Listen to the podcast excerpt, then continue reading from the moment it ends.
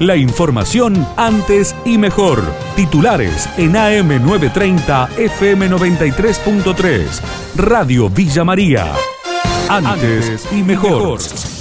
Pese a la suba de casos de contagios de coronavirus, hay una mediana tranquilidad por la baja ocupación de camas. En los últimos días se registró un fuerte incremento del número de contagios en la ciudad de Villa María. Para ser eh, más preciso, en la jornada de ayer se informaron casi 60 contagios eh, en las últimas 24 horas. Sin embargo, las autoridades, pese a estar en alerta, aseguran que la ocupación de camas es baja, ya que se trata en su mayoría de personas eh, jóvenes las que se contagian. Un joven detenido por huir con una menor de 14 años en Villa del Rosario.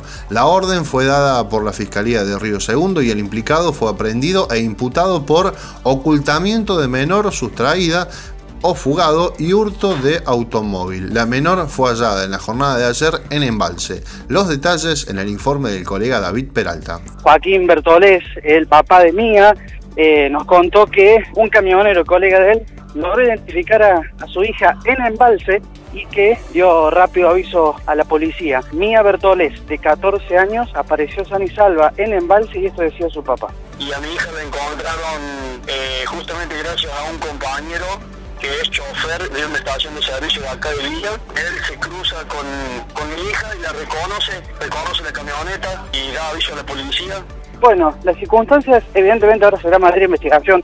Una fuente que estuvimos consultando relacionada a la investigación nos afirma que el novio de Mía está detenido, según nos cuenta una fuente policial, este joven de 22 años, quien, bueno, eh, se fue con Mía aparentemente en un móvil de un canal de televisión de Villa del Rosario con un destino que no se sabía. Activaron protocolo en una escuela de la Borde. Hay 21 personas aisladas. Se trata de la escuela primaria Mariano Moreno, cuya director y los docentes dieron positivos de COVID-19. Regresaría a la presencialidad el próximo lunes.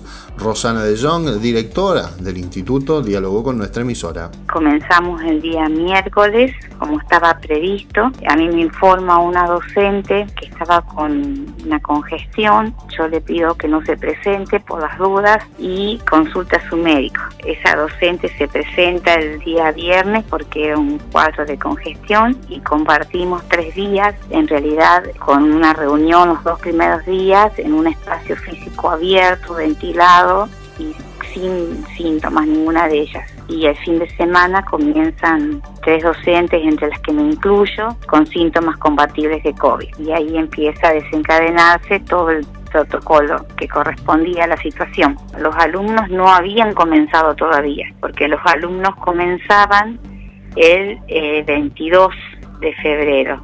Fuimos aisladas 21 personas y el protocolo se activa el lunes al mediodía. La escuela ahora está aislada hasta el día lunes justamente.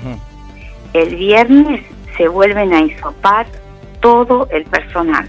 Los museos provinciales abren sus puertas al público. Nora Vedano, presidenta de la agencia Córdoba Cultura, dialogó con Radio Villa María y dio los pormenores sobre lo que será la apertura de estos espacios tras la pandemia. Sábado por la mañana, desde las 10 hasta las 19, ese es el horario de todos los días, menos los días lunes. Eh, se reabren las puertas de todos los museos. Empezamos por el Museo Ferreira, Museo Caraza y Museo de Onisi.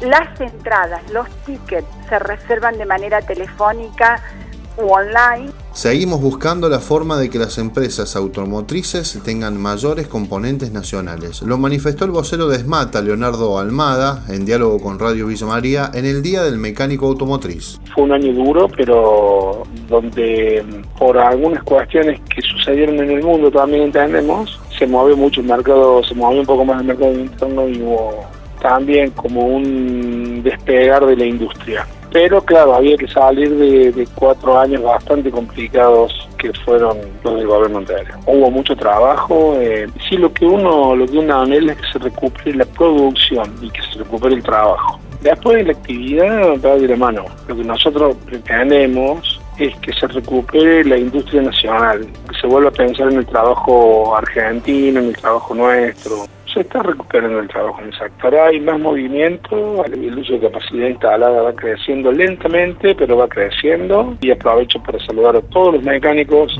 de Argentina. Feliz Día del Mecánico para todos y para todas. La información de Villa María y la región. AM930, FM93.3. Radio Villa María. Antes y mejor.